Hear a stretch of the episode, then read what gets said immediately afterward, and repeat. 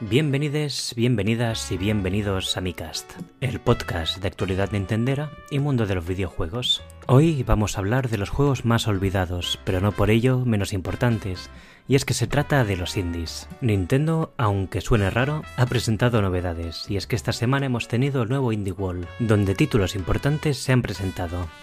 En este programa hablaremos de ellos y de los más destacados, y aparte de esto tendremos un hueco dedicado a los indies que más nos han gustado, esos que se han quedado grabados en la patatita.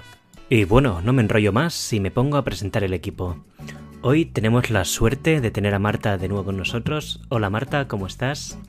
Bien, ya recuperada del dolor de cabeza de la semana pasada, que se ve que al final no era culpa mía, que tenía que ir al oculista y ya está. Tampoco, tampoco era culpa mía, ¿eh? que, que conste en alta.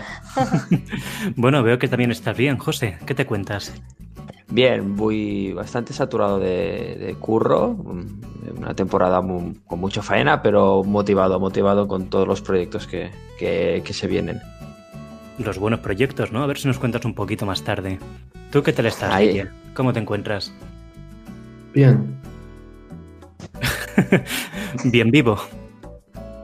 Eh, en contra de mi voluntad, pero sí. Eso es lo que importa. que aquí nos llevas la mitad del público. Y bueno, por último, Carlas, ¿cómo te encuentras? Bueno, veo que estaremos todos mal esta semana, estoy viendo ahora. Tú, Carlas, ¿cómo estás? Cuéntanos. Estoy vivo, eh, pese a que mi cuerpo intente que no siga mucho. Eh, estoy un poco mal de la barriga. Bueno, no daremos más detalles, pero de detalles sí que daremos de las noticias de esta semana que en este capítulo van a ser un poquito distintas a lo normal, ya que hablaremos del Indie World de Nintendo, que se emitió este 14 de abril, y vamos a recomendar de todo lo que hablaron, que fueron más o menos unos 20 títulos, los que más nos han gustado. Dentro música de noticias.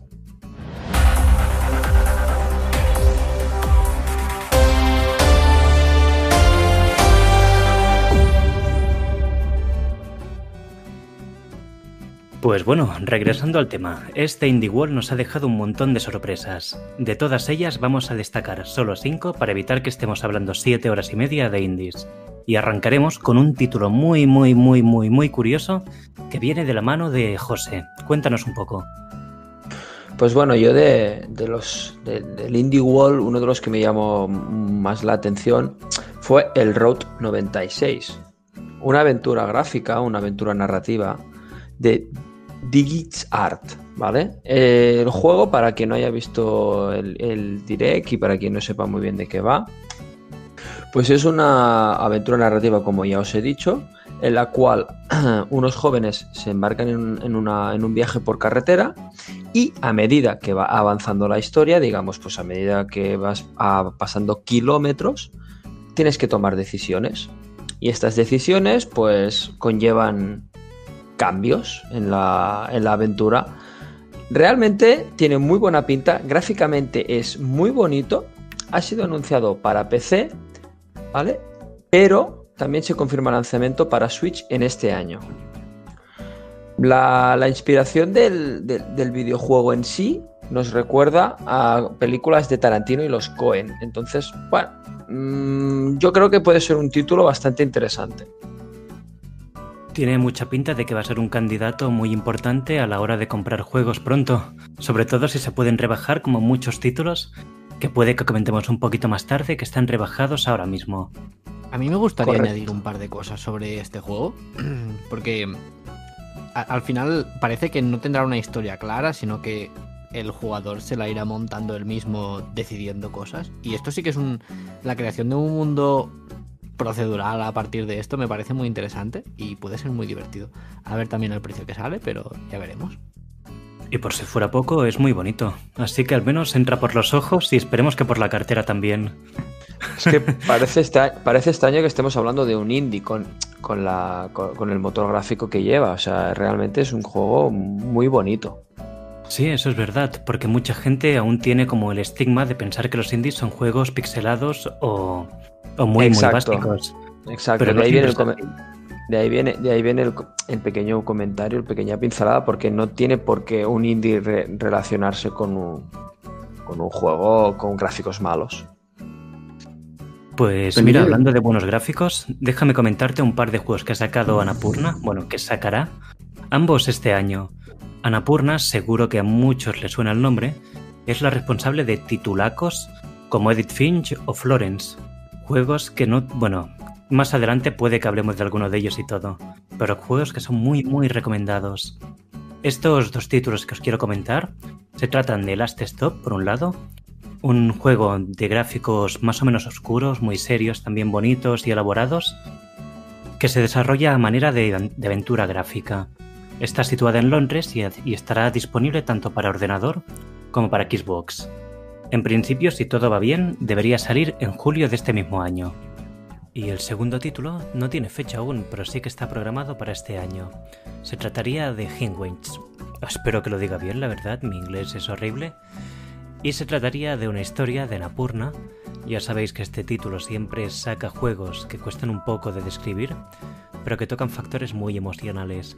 En este los objetos tienen como unas como unas implicaciones sensoriales que te permiten a través de ellos ver recuerdos del pasado y a partir de aquí desarrollar historias que tendrán diversas líneas temporales.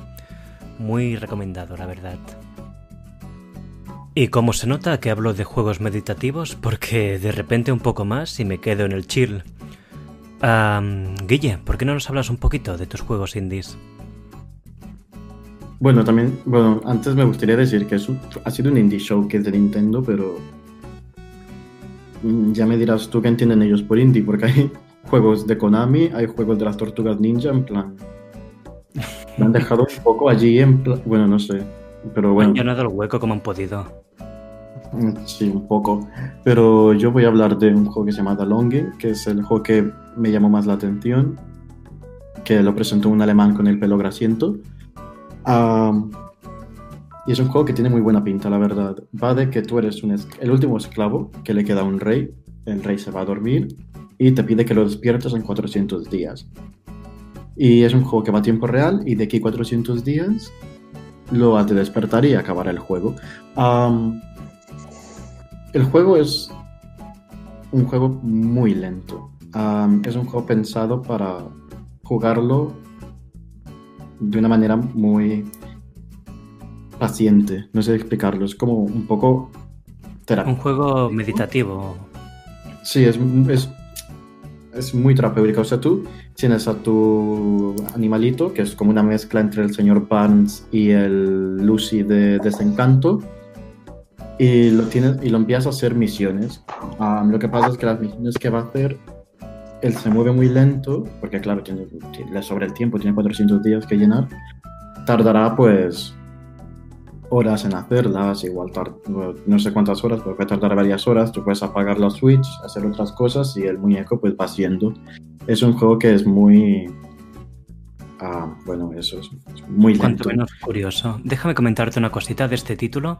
Y es que cuando yo escuché esto de los 400 días, lo primero que me pregunté es si este título tienes que jugar literalmente 400 días, que serían un montón de horas, o si simplemente lo puedes arrancar, irte a dormir, no tocarlo más, y dentro de un año y unas semanas pasarte por allí. El caso es que a partir del día que arrancas, sale, arranca el contador, aunque no juegues después. 400 días naturales. Sí, y reales.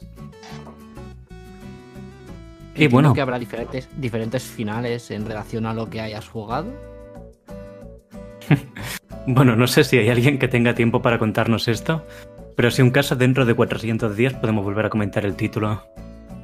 Claro, es que, es que es un juego que puedes estar hablando de él años, ¿no? Porque si lo vuelves a empezar y tienes que volver a, empezar, a esperar 400 días, pues eh, estás hablando de que cada año puedes, podrías tener un final en el, caso que, fueran diferentes, ¿no?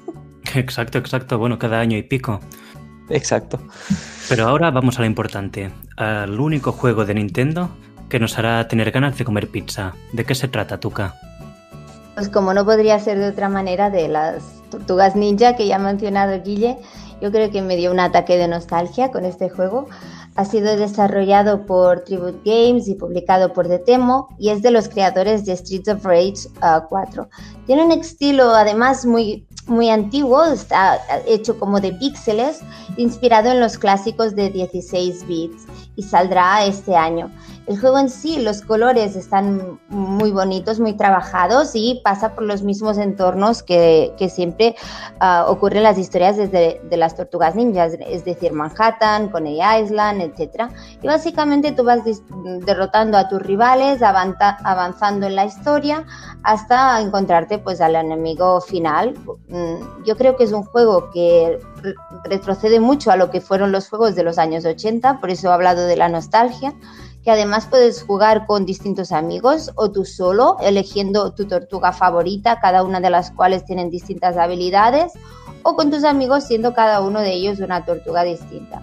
Y por lo tanto a mí me ha parecido muy interesante. Y en cuanto a color y, y aunque el diseño sea pixelado ya queriéndolo, me ha parecido bonito de ver en el tráiler re realmente. Pues no sé vosotros, pero a mí me lo ha vendido. A mí también, gráficamente me parece una pasada el juego. No sé si lo habéis visto, pero es súper bonito. Y tengo una pregunta para vosotros. ¿Cuál es vuestra tortuga favorita? Uf, Rafael. No tengo dudas, Rafael. Yo diría que Donatello. Yo es que soy muy malo para los nombres. Yo me, yo, yo, yo, el de la pizza. yo me acuerdo de, de los colores, el azul. Pizza, Tú el azul, Leonardo, entonces. Leonardo. Yo también, Leonardo. ¿Y tú, Guille, viste las tortugas ninjas? Yo, mi tortuga favorita es yo, sí. Mi tortuga favorita es Yoshi. Fantástico. Bueno, Nintendo, ya sabéis, queremos un crossover entre Yoshi y las tortugas ninjas. Ojo, cuidado, ¿eh? Pero yo estoy enfadado porque pone que puedes jugar hasta cuatro personas y, y cada uno coger, digamos, el rol de una de, de las tortugas. Correcto. ¿Y el pobre maestro? ¿Qué? No. Está Pero es que el eso maestro. lo... Está, exacto. Misiones, ya está, pobrecito. Pobrecito, si va con el bastón y quieres hacerlo Sí, compartir. sí. Va con el bastón y repartía, repartía unas, unas leches Más que las que... cuatro juntas. El maestro está llevando un restaurante en París ahora mismo. Eso seguro, lo podéis seguir en Instagram. Ratatouille se llama. Son sus nietos. Pues bueno, pasando al último título que hablaremos. ¿De qué se trataría, Carlas? Pues el título se llama School de Hero Slayer. Es un roguelike típico, como si fuera típico mm, mm, Hollow Knight, por ejemplo, parecidos, que es un juego en 2D nacido en un proyecto universitario en Seúl, uh, formado por el estudio Pao Games. La gracia de este juego es que mm, eres un esqueleto que, por cierto, me recuerda muchísimo a Sans de Undertale, pero muchísimo. Y, la gracia del juego es que en muchos roguelike, pues cuando vas a consiguiendo mejoras, pues yo que sé, te equipas armaduras o en algunos son, por ejemplo, en Hollow Knight son sellos y, y no se ven físicamente. Pues en este, la gracia es que los poderes diferentes son cabezas y tu personaje pues le cambias la cabeza y tiene un poder diferente. No sé cómo lo van a explotar del todo, pero parece bastante chulo. Y, y no sé, no sé si decían en el trailer que había como 90 o 100 cabezas diferentes, así que parece que es un juego que tendrá bastante variedad y está confirmado que saldrá en verano de 2021. Así que no sé vosotros, pero yo voy a estar atento a ver qué tal. Pues tiene toda la pinta de que nos espera un año bastante cargadito, al menos de indies. Ya que hemos hablado de un poco las novedades más importantes de este Indie World, ahora pasaremos a hablar un poco de un tema más personal, pero que también seguirá siendo de indies. Pasemos a la música. Pues ya estamos aquí de vuelta, y ahora hablaremos de un poco de un tema más personal, más bien. Y se viene a tratar de los indies favoritos de cada uno de nosotros. En este caso hablaremos de dos indies por persona y arrancaremos hablando de un juego que todo el mundo ha buscado. Ha buscado... Ay, ha buscado, que todo el mundo ha querido. Se trata de Hades. Cuéntanos un poco, José. Bueno, pues Hades es un. Realmente es un juegazo. Lo tengo. Guille comparte la opinión, luego hablaremos del tema. Y, pero vamos a dar un- voy a daros un poquitín de información para que, para que situaros un poco. El género de Hades es un roguelike, es un, es un juego de acción roleplay, ¿vale? Plataformas eh, típico donde tú vas avanzando derrotando enemigos. Eh, este juego actualmente se encuentra para Switch y luego para Windows y Mac, ¿de acuerdo? ¿Cuál es la gracia?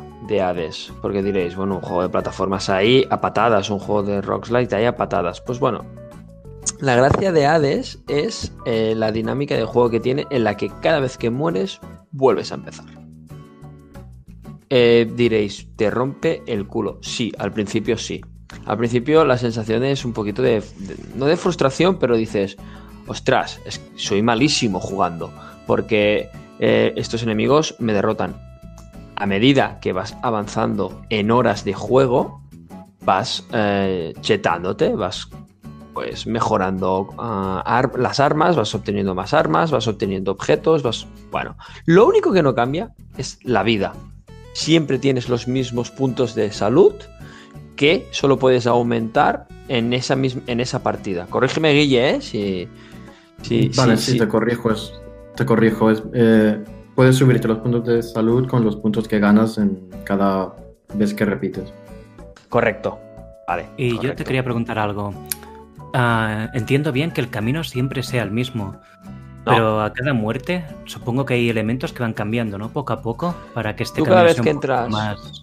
Tú cada vez que entras en una... O sea, el juego está dimensionado como por salas, ¿vale? Entonces tú eh, empiezas tu aventura, entras en una sala con unos enemigos. Y esa sala no es la misma ni están los mismos enemigos que la vez anterior que has muerto. Cada vez que, reseteas tu partida porque te han debilitado, pues vuelves a, empezar en, en, una línea temporal, digamos, si podemos englobarlo en línea temporal, diferente porque los enemigos que te vas a ir encontrando varían. Los, me, refiero a que varían en, el, pues en la sala 1 había cuatro eh, calaveras, pues en la sala 2, eh, la, siguiente, la, eh, la, siguiente vez que vuelvas a la sala 1, perdón, no hay cuatro calaveras, sino que habrá pues otro enemigo. en ese sentido, pero, pero la dificultad sí que se mantiene. Y yo te quería preguntar también, perdona por interrumpirte y preguntarte tanto, pero es que Hades es un juego que me interesa muchísimo, me gusta mucho. Sí, y tengo comisión, os lo intentaré vender, os lo intentaré vender. Sí, es un juego, un juego que invita a jugar, a, morir, a repetir, a rejugar. Si tiene rejugabilidad el juego, si vale la pena comprarlo. Sí, sí vale la pena comprarlo, tiene mucha, muy buena jugabilidad. Y aparte de eso, los personajes están trabajados. Piensa que la, argumentación es que eh, te tienes que escapar del inframundo. ¿Vale? Y entonces pues tienes eh, a, a Desaí que intenta salir y... Sagreus. Eso, no me salía el nombre. tienes a Sagreus que intenta escaparse y a Hades que intenta impedírselo y te vas encontrando con ayuda divina de, los dioses del Olimpo que te van dando pues o poderes o para poderes en el sentido de que pues, puedes mejorar tu ataque, puedes mejorar, bueno, eh, tienes, tienes ahí varias ayudas de Zeus, de Poseidón, de Afrodita, etcétera, etcétera. Y los diálogos, yo creo que son bastante guasones, ¿no, Guille? Sí, es un juego que la verdad está muy bien escrito, los personajes están muy bien caracterizados. Y uno de los elementos que tiene el juego que le da bastante rejugabilidad es que mezcla el formato roguelike con el formato de típico juego de citas, por decirlo de una manera en el que tú conoces a los personajes y los vas después regalar cosas, te vas llevando mejor con ellos. Y cada vez que mueres, que es una de las razones por las que no te frustras tanto, vuelves a lo que vendría a ser la casa de, de Hades, que es donde empiezas. Y cada vez que vuelves, hay algo nuevo en la casa. Y puedes hablar con personas y te hablarán de cosas distintas. Puedes darles cosas, te dan um, quests alternativos y y te da algo que esperar cuando mueres, que no es que mueras y empiezas otra vez a secas, sino que mueres, avanzas otras cosas de la historia aparte y luego puedes volver a intentarlo. O sea, es, bastante guay. Como, pues como información por, daros, actualmente en la, en la eShop está, está de oferta a 19,99. Así que bueno, no es una mala, no es una mala compra en digital para quien lo, quiera probar si no, si no lo tiene ya. Creo que de los grupos solo tenemos yo y Guille. Bueno, Tuca también lo tiene porque si lo tengo yo lo tiene Tuca. De momento. Una pregunta sobre este juego, si lo recomendaríais más en digital o en físico. Que es una tontería, pero es que los juegos buenos me gusta que estén en físico siempre. Yo lo tengo físico. Yo lo tengo digital. Pero no existía en físico cuando lo compré yo. Exacto. De, hecho, yo creo recordar de memoria, lo diré, que lo anunciaron en el último direct de 50 minutos, creo que fue, que salía la versión física. La única diferencia eh, llevaba alguna banda sonora para descargar y no en este caso yo creo que la versión digital no tiene no tiene nada menos que la física, o sea, yo que vale, vale la pena igual. Vale la pena lo mismo. Yo aprovecharía la oferta en el caso de que, de, que de lo que lo queráis tener, porque bueno, 20 eurillos pues no está nada mal para ser el juegazo que es. y realmente... ¿Sí? No, no, di tú, di tú, Guille. Bueno, que también quería remarcar que es un juego que fue el único juego indie, me parece, este último año que estuvo nominado a Juego del Año. Exacto. Y no solo estuvo nominado a Juego del Año, sino también a Mejor Juego Indie y Mejor Narrativa en un juego, que está bastante guay para un juego de este tipo, que no... Normalmente este tipo de juegos no tiene una narrativa bastante fuerte, pero este sí que aprovecha bastante bien los personajes. Bueno, yo creo que es, yo creo que es un juego que, que, pega fuerte a, largo plazo. A lo mejor el impacto inicial no es como algunos de los indies que hemos comentado, ¿no? Como el RON 96 o como el de las Tortugas Ninja, que, que te pueden que te pueden impactar un poco más al inicio por otros motivos. Creo que Hades a lo mejor al inicio, pues bueno, te pasa un poco más desapercibido, pero que va a ser uno de esos juegos que cuando pasen unos años va a quedar como, como juegazo. ¿no? Y que va no a marcar una época, pero que sí que va a ser un título destacado. Seguro que sí. Además, os quería comentar que el estudio de Hades es el mismo que el estudio de Transistor, Bastion o Pyre, que son tres títulos indies que seguro que de aquí algunos sabe cuáles son. Valen muchísimo la pena y ya dan como esta notoriedad al estudio para saber que, tiene juegos buenos y que los saca buenos. es Super Big Games, ¿eh? el estudio. No, Giant ah. Games. Giant Games o ah. Super Big Games. Una de las dos cosas. Super Giant Games. Mira. y, todos contentos. y hablando de eso, los otros juegos de esta desarrolladora también los podéis encontrar en Switch. Y en Transistor, desde mi punto de vista, vale mucho la pena. Ahí lo dejo. No voy a entrar en detalles, pero, pero esto. bueno, hablaríamos todo el día, si no. Además, la banda sonora de este juego es bueno, fenomenal. A mí lo que me gustaría añadir, lo que me gustaría añadir que es que este, este tipo de, juego con, con, la idea de, volver a empezar siempre desde el inicio, es un juego que yo lo he visto en bastantes streamers, invita mucho a hacer speedrun. Y, y hacer un poquito, una vez la, ya lo has jugado varias veces, a buscar la, competencia en a ver quién es el más rápido en volvérselo a pasar. Y bueno, eso también le da más rejugabilidad y más notoriedad a nivel de visualizaciones en lo que son las plataformas, ya, ya sea YouTube, Twitch, etcétera. Pues mira, José, si este programa llega a los 3 likes, harás streaming de Hades. Reto aceptado. pues Rubén, ya Rubén, para, acabar De para acabar de vendértelo a ti, porque sé que te gusta, Hades está doblado. No sé si a castellano, pero en inglés sí. Pensaba que me hablarías de un kebab. Y pensaba que hijo de puta el tío hablando de un kebab, un vegetariano. Hay kebabs vegetarianos con falafel, ¿no? Es verdad, es que recordemos que Hades tiene como un easter egg y es que también puedes conseguir un kebab o comer kebab, aunque tampoco sé mucho los detalles. No, el kebab simplemente te da, es como un, te devuelve vida y ya está. Tampoco es nada. Bueno, lo que, o sea, es, lo, antepuesto a lo que hace un kebab en la vida real, ¿no? En, el juego te da vida y en la vida real te la quita. Bueno, pues ya tenemos un poco de dioses, kebabs y aventuras mitológicas. Y pasaremos de este tema, si lo veis bien, a otro gran título que para muchos es una pasada. Se trata de Human Fall Flat. Cuéntanos un poco, Guille. Vale, es un juego que eres un monigote, un persona monigote, que las leyes de la física, pues... O sea, la física del juego es horrible. Y es la gracia que tiene el juego. Has de intentar caerte por un sitio específico del mapa y llegar a ese sitio resolviendo puzzles, tú solo o con un amigo, con amigos es más divertido, siendo alguien pues bastante inútil Pues Pero ¿estás hablando de volver a casa borracho con amigos o cómo va la cosa? Porque es lo que me recuerda.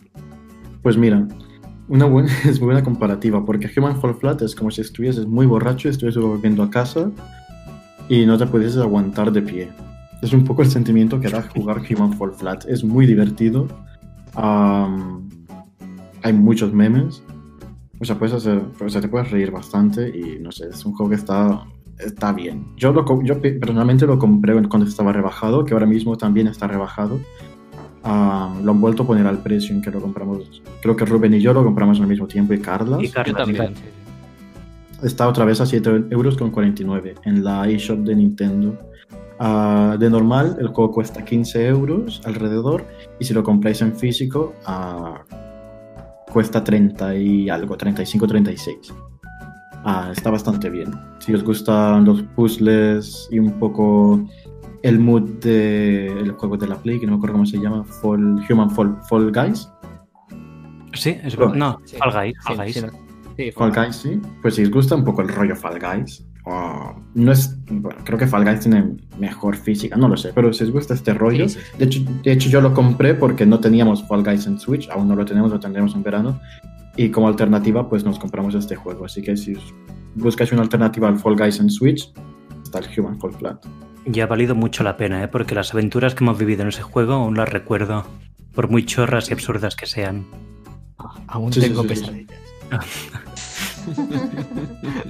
Eso sí, sí que me gustaría recomendar al menos que en físico no lo compréis, al menos en Switch, dado que es un título que aún no se puede jugar muy bien por tema de FPS y rendimiento, y rendimiento, y que probablemente nunca se pueda jugar bien en Switch. Aún así, por 7 euros y medio es un título que vale muchísimo la pena. ¿Alguien quiere añadir algo más? Pues pasamos del título más chorra al título más importante. ¿De qué se trataría, Marta? Bueno, yo creo que es el indie más conocido de los que vamos a hablar hoy y es que es Minecraft. Básicamente es un indie que salió como tal, aunque se ha popularizado tanto que ya cuesta reconocerlo como tal. Lo podéis encontrar en todas las plataformas. He encontrado una lista increíble de plataformas. Ah, vale aproximadamente 30 euros, aunque hay distintos packs, muchas veces lo ponen por oferta, etc. Como es un juego, aunque es tan y tan conocido de supervivencia y de aventura, he decidido centrarme en una versión como nueva para daros a conocer un aspecto que quizá no conocíais de, Minecraft. Y es que hay un mod que se le puede añadir, creado por Polygon, así se llaman los que lo han creado, que se llama Pixelmon. Y se trata de una mezcla maravillosa entre el mundo de Pokémon y el mundo de Pixelmon.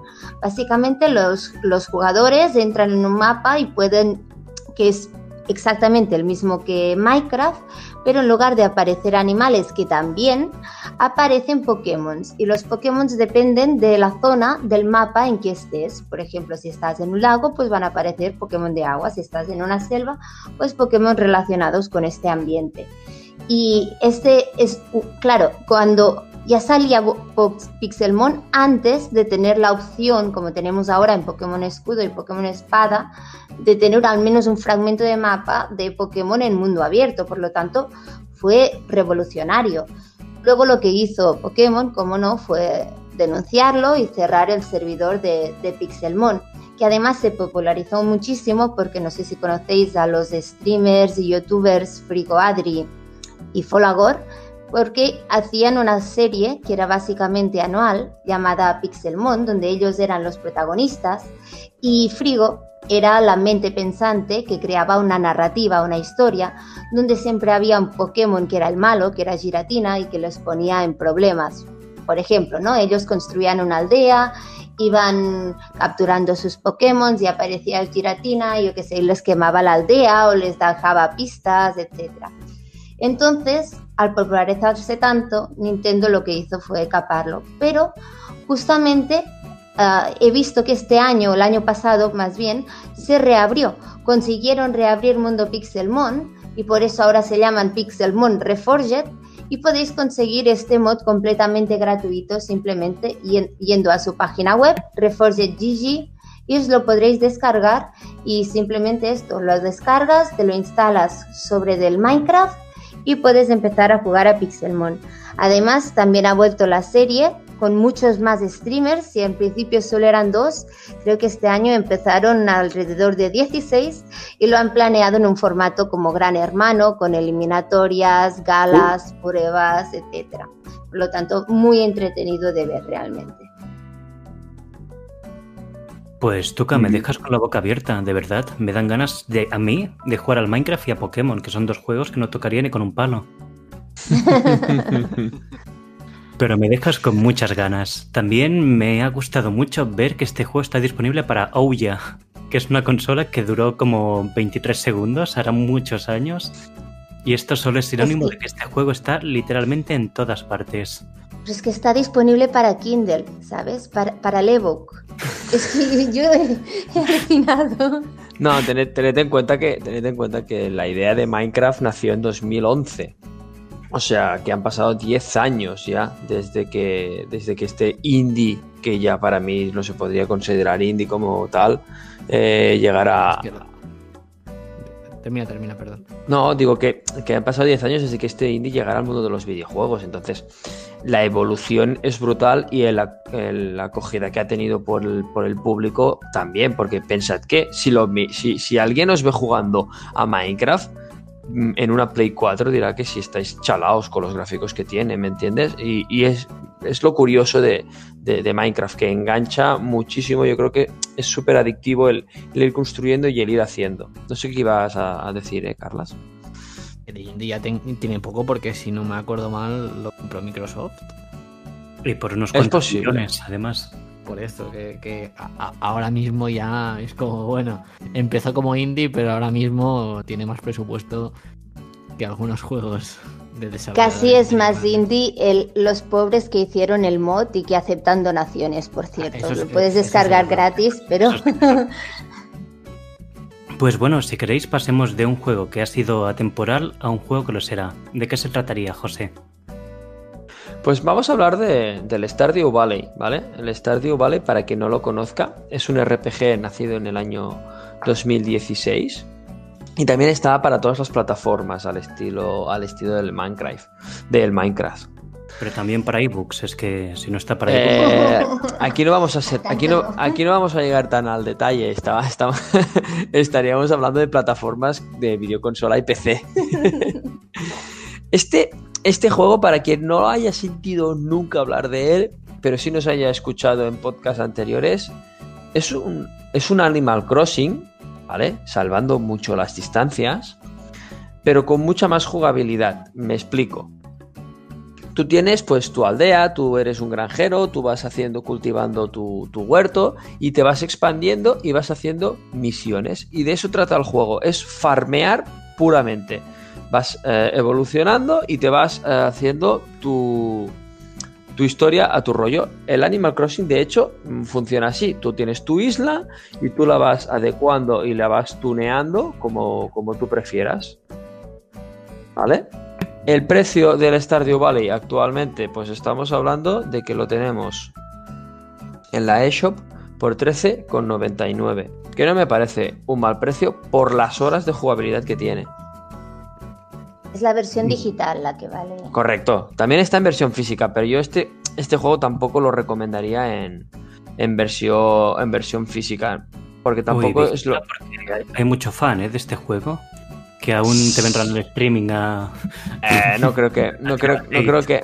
No, creo que haya tanto hater que se, se pase por el streaming a, a, hablar del tema. Pero yo creo que, que, a, la gente que le gusta dedicarle horas y, y, hacerse pues un, lo que viene siendo una, una granja, una historia, generarse su mundo, es un juego muy, muy, muy recomendable. No sé si alguien pues quiere añadir algo, ¿eh? yo, he escuchado hablar mucho de este juego. La verdad es que es, es un tipo de juego que si yo me lo, me lo pillase, me daría vergüenza la cantidad de horas que le dedicaría, la verdad. Sí, es que, es que yo creo que son de estos juegos que te absorben. Sí, sí, sí. Además, bueno, no sé, se ve muy bonito y se ve muy entretenido. Y es como una versión mejor del, del juego que salió hace poco, de los, ¿cómo se llama? Story of Seasons, una cosa así. que es de los, Ah. que, los que quedaron de, del otro, que no me acuerdo cómo se llama. no, no. El Harvest Moon. Exacto. Y es un juego que tiene muy malas críticas. Pero, o sea, si queréis jugar un Harvest Moon bien, Bueno. podéis jugar al Stardew Valley. Pues mira, Guille, por tu cumple te voy a regalar una patata y en esta patata pondré el código del juego para que lo puedas descargar. Y luego la patata la voy a meter al micro con papel Exacto. durante 5 minutos y me la puedo comer. Un regalo concreto y divertido. Mejor le quitas la tinta primero, pero bueno. Pues si queréis pasamos de plantar patatas a cocinar patatas.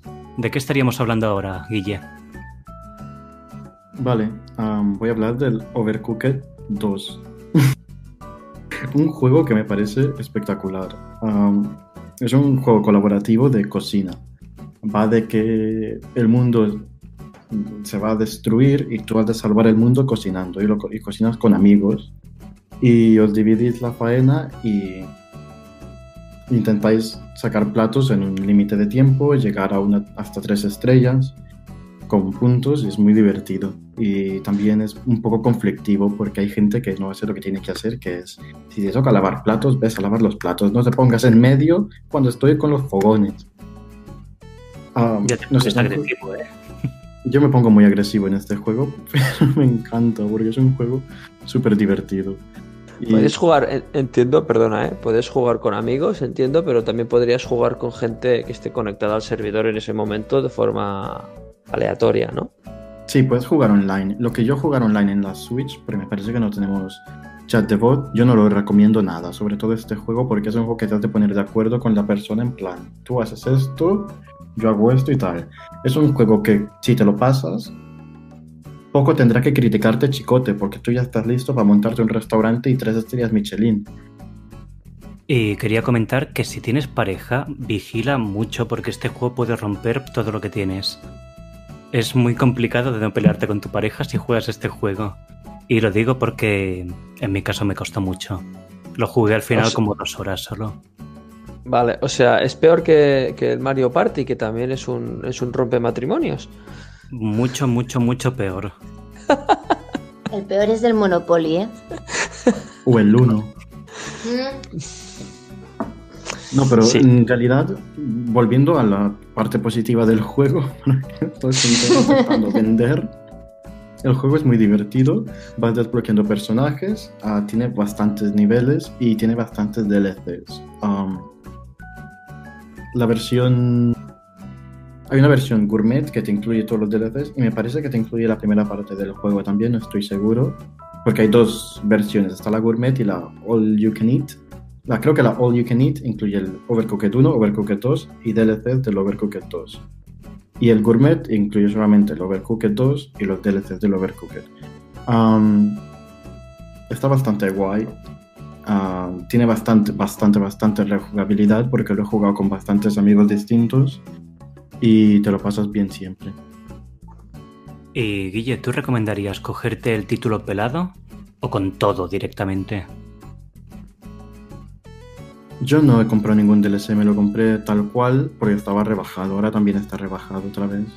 No te sabría decir a cuánto, pero si os lo podéis comprar con los DLCs, mejor, porque hay un DLC específico que te incluye como una historia nueva que puede que incluso sea más larga que la del juego en sí. No recuerdo, no Tiene- puedo asegurarlo ni no. Pero tiene historia, entiendo.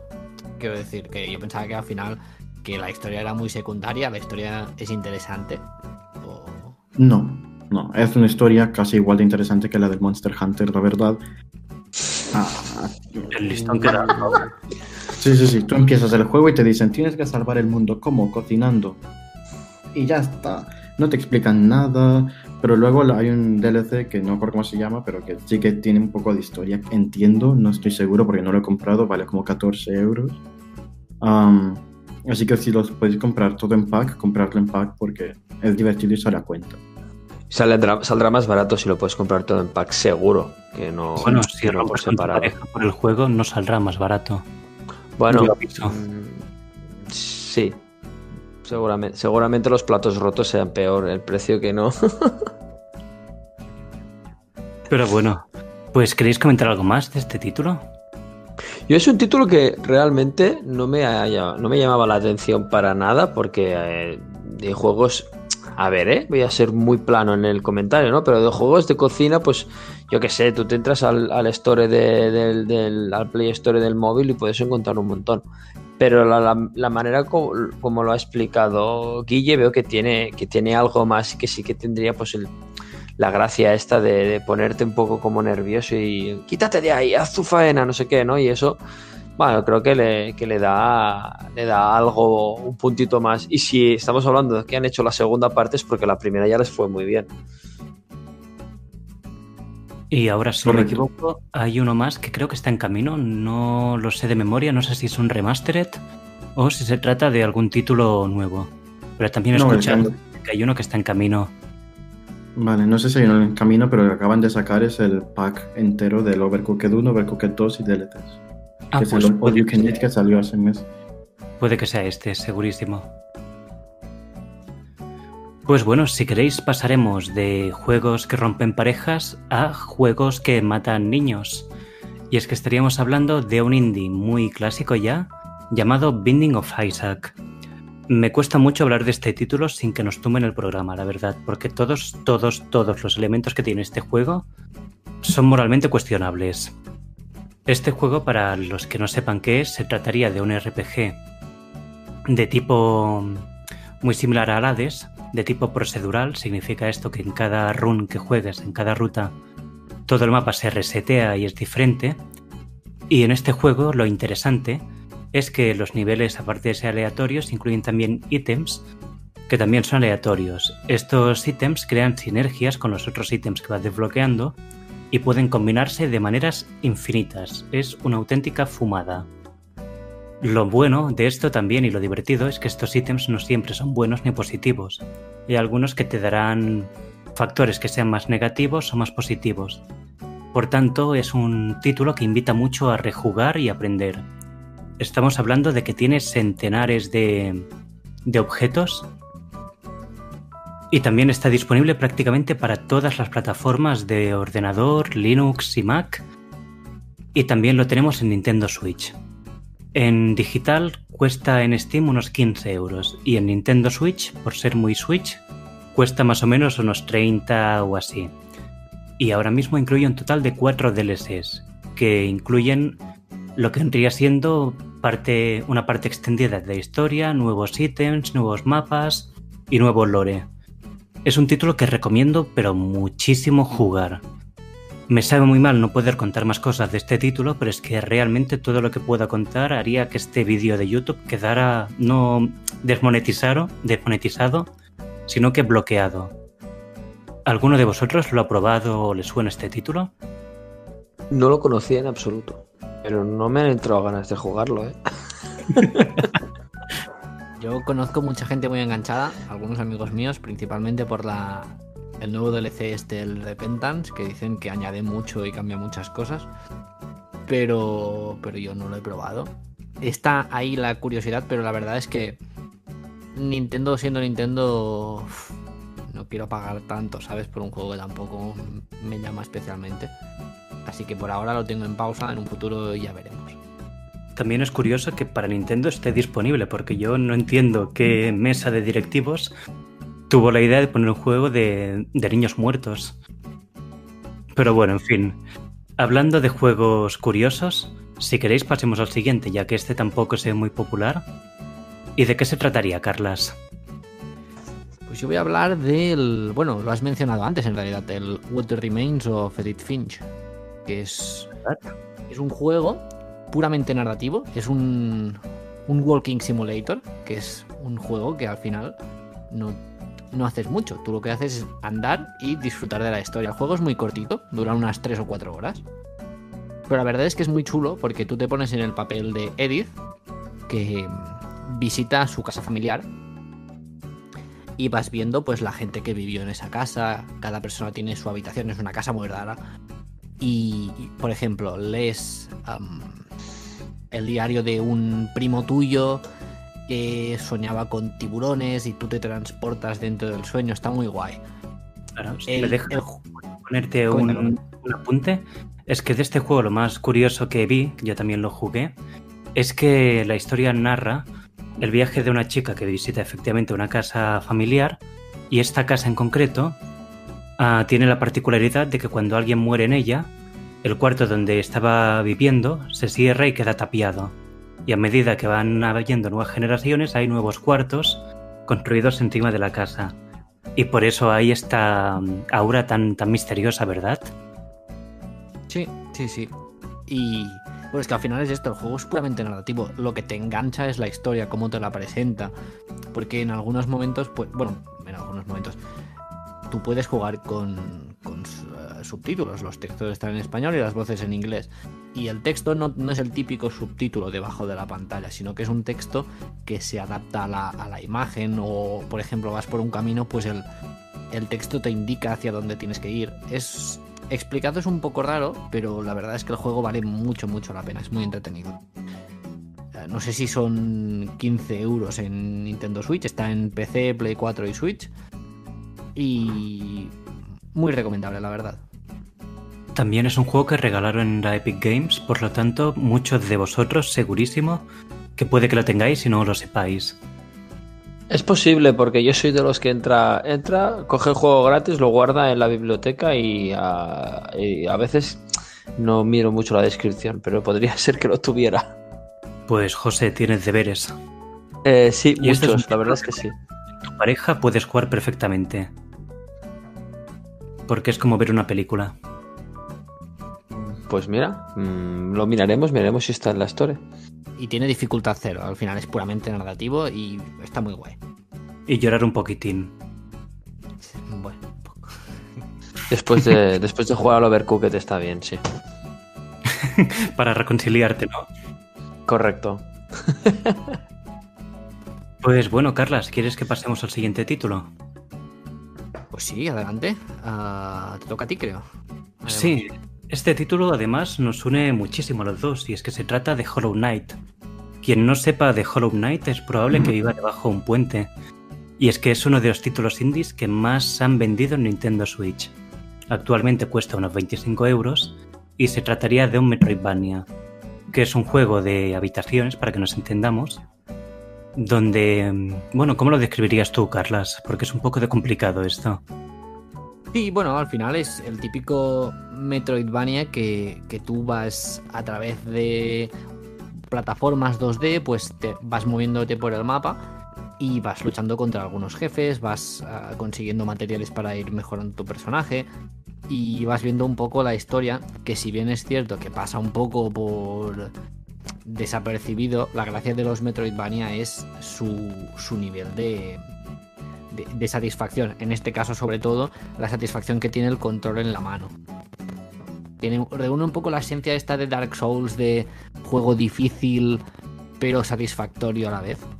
Muy chulo. Claro, el propio creador de Dark Souls, añadiendo aquí un, un punto, era una persona que de joven no entendía mucho el inglés, pero le gustaba muchísimo leer. Y los libros que leía no los entendía, entendía solo pequeños fragmentos y a partir de estos fragmentos él rellenaba los tramos del libro que no había entendido, y a partir de aquí creó la narrativa de su juego. En este caso, en Hollow Knight nos encontramos con cosas muy similares, muy similares, dado que el título te va contando gota a gota y de manera muy desordenada diferentes partes de la historia de, de este juego, y al final eres tú quien los va uniendo poco a poco y viendo un poco de qué va todo. Es un título que recomiendo mucho, mucho, mucho y que de toda esta lista creo que es el que, el que más recomendaría jugar a todo el mundo. A ver, yo no, no estoy tan seguro que sea un juego para todo el mundo, porque al final te tiene que gustar que sea un juego un poco difícil. Pero, pero para mí, en, los Metroidvania que he jugado hasta ahora, tampoco son muchos, eh, sin duda es de lo mejor. Es muy satisfactorio, es muy entretenido. De vez en cuando a veces entro solo para jugar un par de, yo qué sé, matas un par de monstruos, te mueves un poco, por, un poco por el mapa y ya está. Pero la verdad es que está muy bien, es muy divertido y muy emocionante. Pues bueno, tenemos aquí uno más recomendado y ya llegamos a la recta final. ¿Por qué no nos comentas un poco, Marta, qué te queda a ti? Pues mira, hablando de juegos difíciles, yo creo que no podía faltar en la lista Cuphead, que es un juego de en una mezcla entre shoot them up y plataformas. Lo podéis encontrar en distintas plataformas, en Xbox, en, para el ordenador, para Nintendo, para el Mac, para PlayStation 4, etc.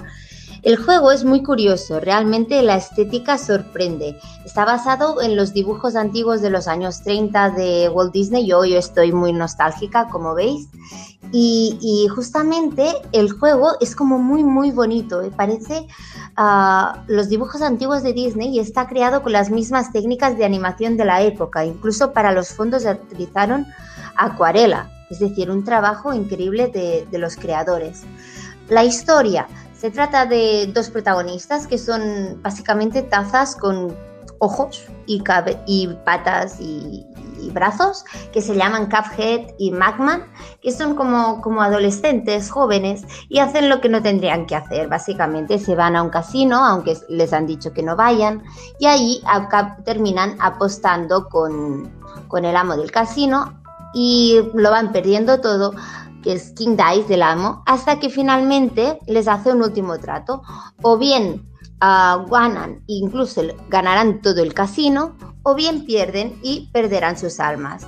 Esta historia es la inicial, por lo tanto esto no lo puedes cambiar. Finalmente pierden, pierden lo que serían sus almas, pero llegan a un trato con el diablo y es que si consiguen ah, los contratos de todos sus deudores, de la gente que no ha pagado los tratos iniciales con el diablo, pues entonces podrán conservar sus armas. Y a partir de aquí es un, un no parar de distintos jefes el juego está planteado como un enfrentamiento constante a distintos bosses, a distintos jefes, hasta que llegas al enemigo final, que es el propio King Dice y a partir de aquí el juego incluso eh, es bastante complicado. El nivel final yo encontré una dificultad inmensa porque uh, dependías además de, de, la suerte de los dados. Según qué número sacabas de los dados te tenías que enfrentar a un enemigo o a otro o podías ganar vidas o incluso perderlas y si igualmente lo hacías todo bien pero no sacabas el número correcto en los dados no podías pasarte ese nivel y lo curioso que he encontrado mirando, buscando información para comentarlo, es que hay dos finales posibles. No quiero decir más para no hacer como muy spoiler de la obra, pero no lo sabía que había dos finales. Ah, la decisión final afecta a, cómo terminará la historia. No, es perder o ganar. Una vez ganas el juego, aquí se abre la puerta a dos posibles finales. me estoy explicando bien? Sí, sí, perfectamente. Vale. Y además la música también está muy trabajada, está basada en distintas músicas de jazz y, eso poco a poco se ha ido abriendo al mercado desde que salió a 2017 y se ha ido empleando a distintas plataformas. Eso sí, es un juego que aunque permite niveles de distinta dificultad, cuando llegas a los niveles finales solo puedes jugarlo en dificultad difícil.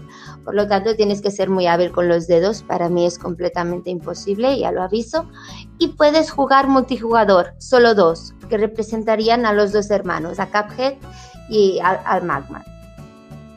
O sea, estamos hablando de que pues tú te pones dificultad fácil y cuando llegas al boss final te revienta el orto igualmente porque se lo ponen a máxima dificultad. Sí, veo que has entendido la idea. Sí, Fantástico. Esto es, como los exámenes de la carrera. Cuando te pasas el jefe final, luego puedes poner la dificultad fácil para el jefe final. Es lo único a lo que no le veo mucho el sentido. Mm, eso, es reírse, reírse, en, tu cara, ¿sabes? Ahora que lo has hecho difícil, prueba a hacerlo fácil. Exacto. Bestial, es un título que yo en su momento no me pude pasar y que lo tengo aún clavado aquí en todo el pecho. Y para curiosidad de este título, no sé si lo sabéis, pero los creadores hipotecaron hasta su casa para conseguir sacar el, desarrollo del juego. Y es algo que no, pasa con todo el mundo. Pues seguramente esa casa hipotecada se ha convertido en una mansión porque realmente el título es bueno muy bueno, bien trabajado y bien ejecutado y, ha tenido éxito. El éxito que se merece, ¿eh? Por otra parte. Pues sí, es un muy buen título. Seguro que ya estaban muy, muy seguros de su propia apuesta para hacer eso. Sí, lo tenían que estar porque si no dormirían debajo de un puente, así que no les queda más que triunfar. Esta sí que es la clave del éxito. Bueno, ellos sí que fueron al casino. Hostia. Pues sí, pues sí. Pero bueno, si queréis, hablando de éxitos, ¿por qué no hablamos de este título que tienes preparado, preparado Carlas? Bueno, me toca hablar de un juego que es muy especial porque posiblemente es uno de mis top 3 juegos favoritos. Se llama Undertale, está disponible en Play 4, Xbox One, Nintendo Switch, Vita, que descanse en paz, Mac y PC. Es, para empezar, solo hace falta decir que es un juego desarrollado, creado totalmente por una sola persona, Toby Fox, que no se sabe quién es su cara, por cierto. Y es un señor que un día decidió pues hacer un juego y, creó un Kickstarter que en cuestión de horas pues quintuplicó el, como mínimo, el, lo que pedía. Y de, por ejemplo, como curiosidades, pues el sistema de, de especificaciones de Steam ponía la tarjeta de audio, no hace falta. controladores de, de tarjeta gráfica, pues ponía una que ni existía. Y el señor pues se lo tomó muy en coña y, y cogió mucho cariño y al final pues salió el juego. ¿De qué va el juego? Pues es una aventura de rol. Pero tú tienes varios caminos. Puedes matar a todo el mundo, puedes no matar a nadie, puedes hacer un mix. La gracia del juego es que, aparte de luchar, tienes las opciones de hablar, puedes hasta flirtear con algunos personajes. Y la idea es que tú eres una persona, una niña, en principio, aunque el personaje es tampoco importante que, género tiene. Y que de repente un día, pues te despiertas y has caído en el mundo, en el inframundo. Y tienes que mirar cómo escapar de allí para volver con tu familia. Y, es un juego que es que conecta mucho con el jugador. Y también quería decir que la banda sonora está, es muy chula, está en Spotify, por ejemplo. Y también es creada totalmente por Toby Fox, que es un juego que es esto. El señor lo hizo él todo entero y creo que poco más. Está confirmada una segunda parte, que por ahora hay el primer capítulo, que también lo está desarrollando Toby Fox y que mm, no tendrá relación en principio con el juego, pero será como ambientado en el mismo mundo. Y por ahora hay solo el primer capítulo que lo lanzó gratis. Y creo que poco más a comentar. No sé si tenéis alguna pregunta o algo más que añadir, que Rubén creo que tú lo has jugado. Yo lo he jugado, pero tengo una pregunta. No viene muy al cuento, pero cuando arrancas el juego, si quieres jugar en plan pacifista, ¿cómo sales de, la casa de... ¿Cómo se llama? ¿Toriel se llamaba?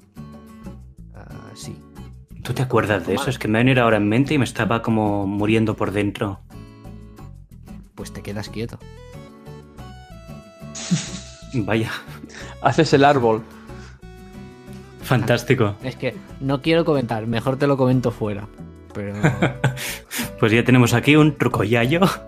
Spoiler alert, spoiler activado, chicos. no quiero comentar mucho más. Aquí. No, no, es, normal, es normal. Spoilers, pero vale mucho la pena. Está en para Switch, que, que, es donde estamos hablando normalmente. Creo que está ahora a 15 euritos. Si queréis la edición física, la podéis comprar en Estados Unidos por 35 euros o la coleccionista por 90. Me viene de paso. Sonaba que estuvo en Limited Run un tiempo, pero creo que ya, sigue, ya está agotada. No, aún no, aún no, aún sigue estando. está en Fangamer ahora, que es una página muy parecida que de Estados Unidos. Pues bueno, muy recomendado. Es tan bueno el juego que incluso tiene el propio skin en, en Super Smash Bros. Y esto no lo hemos visto en muchos títulos indies. Creo que es como de los pocos. Toby Fox tiene mucho cariño a Nintendo y creo que Nintendo le está cogiendo un poco a él, así que bien, porque está basado en el juego de Mother, de... que también estaba para Nintendo en su momento, que es un juego muy viejo, y, y poco más. Pues bueno, creo que hemos recomendado un montón de joyas indie, la verdad. Espero que todos los espectadores y espectadoras cojan papel y boli porque aquí hay títulos muy buenos. Si queréis, podemos ya aparcar un poco este tema y pasamos a hablar de lo que estamos jugando esta semana. Dentro música.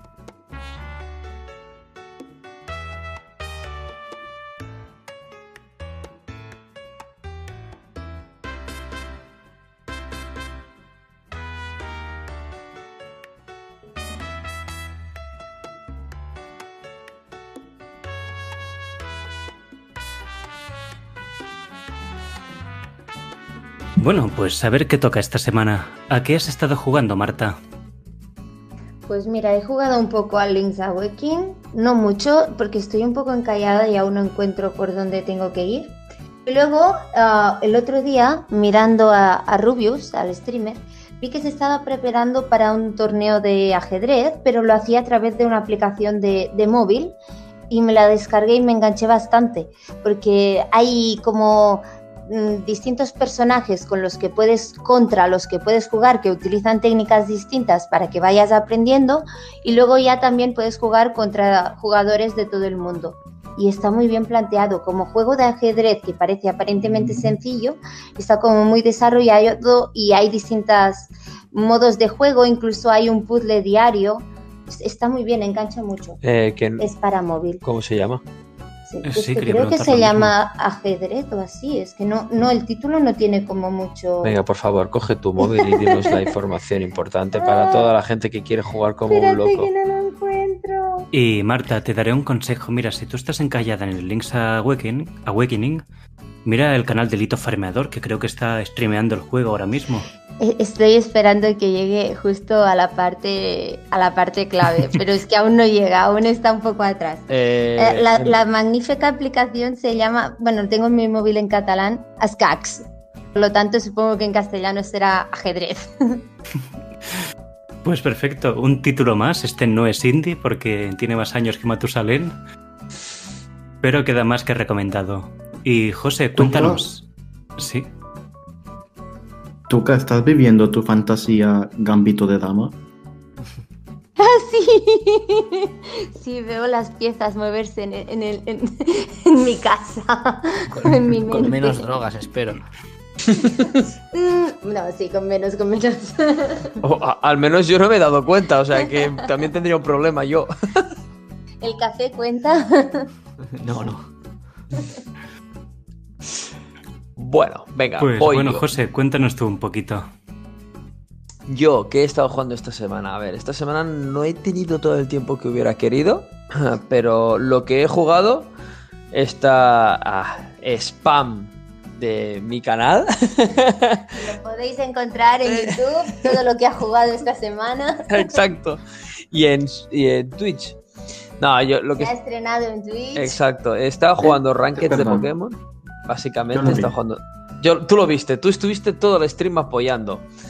Y. Eh, Rankeds de Pokémon, un poquito de Players Cup, que al final es eh, la puerta a, a los torneos oficiales de competitivo. El resultado no fue el esperado porque, bueno, hubo un, hubo un problema con el tema del equipo y, bueno, tuvimos que improvisar un poquito. Y luego he jugado un poquito de Zelda Link's Awakening, pero para grabarlo no, no me ha dado tiempo a jugar más. Eh, en el móvil sí que juego al Clash of Clans y cositas así, pero no, no es el tiempo que el le Candy dedico. Crush.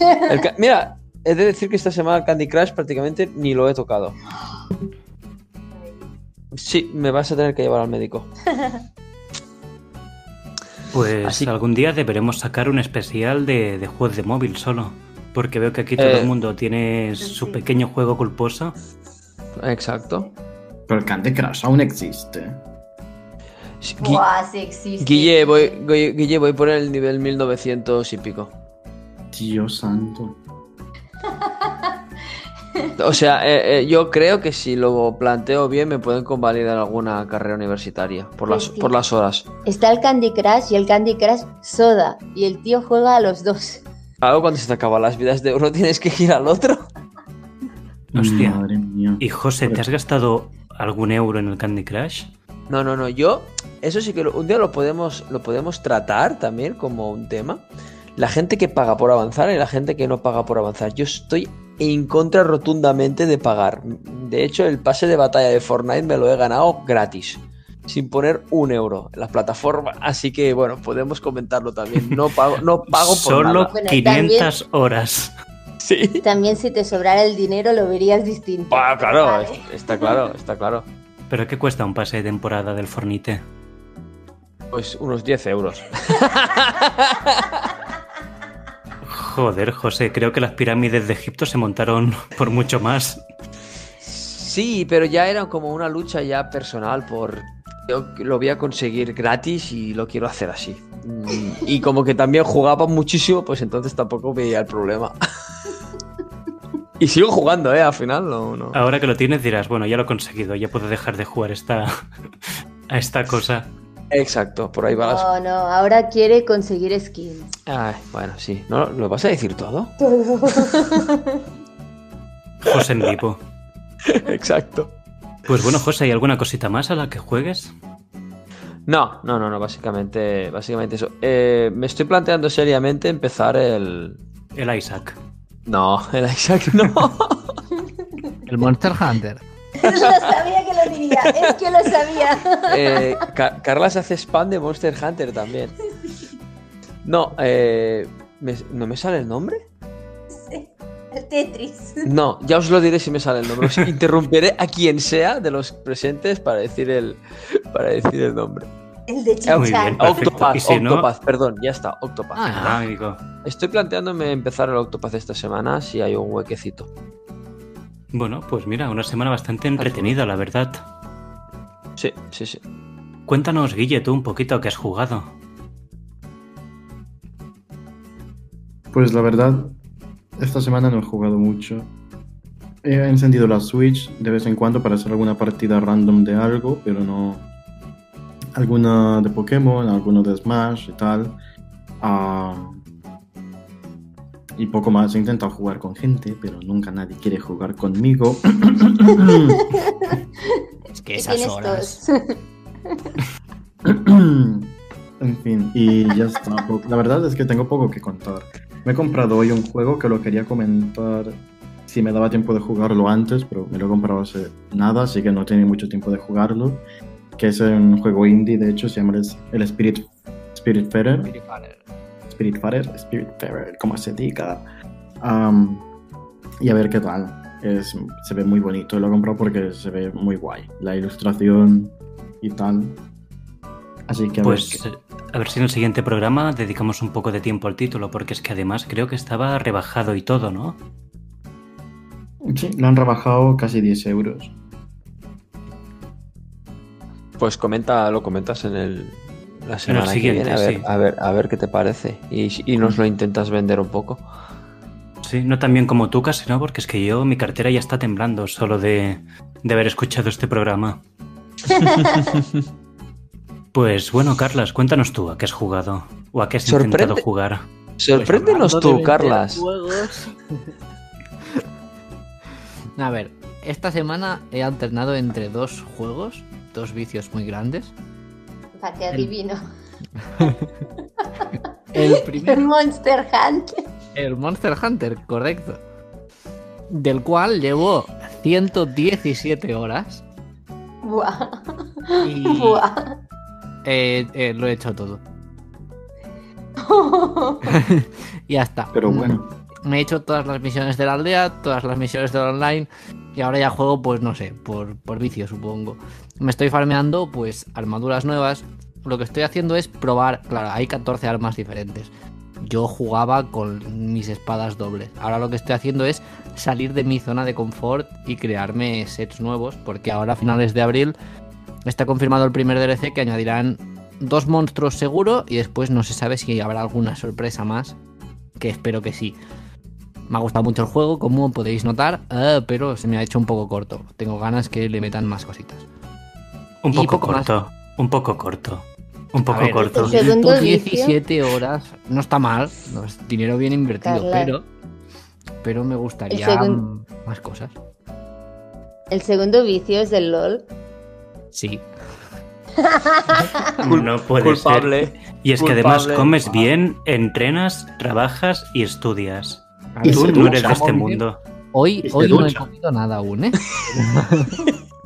Lo ha Creo dicho, lo ha dicho por lo, lo ha dicho por lo bajini y no se ha ido bien. Y se ducha. Y me ducho, sí, y además miro anime. Ah, y me ducho, es increíble. Bueno, de verdad, creo que te abriremos un Patreon para que te den dinero, porque es que si no, no sé cómo vas a comer, te lo juro, no, no- aquí no hay tiempo de nada. Ya, ya. Y, y también, ya, ya, sí, sí, sí. A ver, donaciones a PayPal, a Ardoma. Exacto. OnlyFans. Un OnlyFans. Ay, por Dios, pues seguro, seguro, seguro que no sabéis a qué he jugado. A ver si lo adivina. Efectivamente, baño? a los pilares de la tierra el videojuego. ¿Has jugado al Rocket League solo otra vez? No he jugado solo, he jugado, literalmente he jugado el juego de los pilares de la tierra que está gratis en Epic Games. ¿Qué tal está? Porque también está pues, para Switch, creo. no sé, la verdad. He arrancado el juego.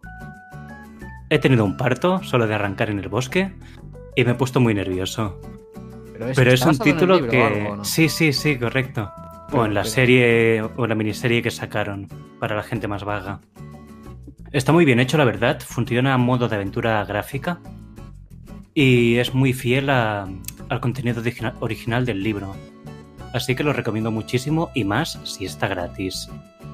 Aparte de esto, también he tocado el clásico e inigualable Mario 3D All Stars, que cada día me gusta más. Y para mí es como sagrado que cada fin de semana, por la mañana, me pueda sentar y echar una partida al Mario 64 o así. Es como mi pequeño ritual para terminar una semana bien. Estás, estás sentando una, rutina, un, precedente, ¿no? Cada semana toca esto, igual que, que alguien va a trabajar el lunes, bueno, casi todos, pero pues lo mismo tú con el Pues sí, sí, tal cual, es que me gusta sacar un par de estrellitas, como no puedo salir de fiesta ni nada, pues pues me levanto pronto para jugar al Mario. Pues Cosita rara. fiesta antes. pero por el amor de Dios, Guille, primero que si no juego contigo, que después no salgo de fiesta. No he dicho ninguna mentira. Desde que he empezado el podcast no he dicho más que la verdad. Pero que no habíamos hecho el juramento, no hacía falta, podías mentir un poco. Ojo que llevamos aquí Belén Esteban y montamos un programa como Dios manda, ¿eh? Esto, esto ha empezado muy bien y no sé cómo vamos a acabar, ¿eh? Así, y ahora cuelga. Bueno, en fin, ¿nos ha gustado el programa de hoy? ¿Jugaréis algún juego de los que hemos hablado aquí? Buah, yo es que la lista es muy larga ¿eh? de todo lo que de todo lo que hemos comentado, pero no lo sé, podría ser que alguna cosita. No lo, es que no, si tuviera tiempo me gustaría probarlos todos, ese es el problema. A mí me interesa el Stardew Valley, ya, ya veré. Marta y Marta y Guille, sobre todo el What Remains of Edith Finch, yo creo que os gustaría. Segurísimo. sobre todo a ti, Guille. Sí, a Guille, solo por el artístico ya le gustaría. Voy a buscar. A mí me han recomendado también uno que se llama A Night in the Woods. Sí, oh, es muy bueno. Pues Guille lo tengo, si quieres te lo puedo dejar, solo que lo tengo para ordenador. Bueno, vamos a Blanding. Pues sí. En fin, no nos enrollamos más porque creo que este programa habrá durado bastante con la tontería. Pues sí, la verdad. Con esto nos despedimos de hoy y esperamos veros la semana que viene. Besitos. Adiós. Adiós. Y bueno, si estás escuchando esto es que el Rubén del pasado se olvidó del clásico, genérico y fabuloso spam. Si te ha gustado este programa, recuerda que nos puedes seguir en un montón de redes, por ejemplo en Twitter e Instagram nos llamamos arroba podcastme. Y en YouTube, por ejemplo, nos podéis seguir bajo la etiqueta de Micast. No olvidéis también escucharnos y seguirnos sobre todo en infinidad de redes de podcast como puede ser Spotify, Evox, Apple Podcasts y demás. Que tengáis una muy buena semana. Aquí me despido.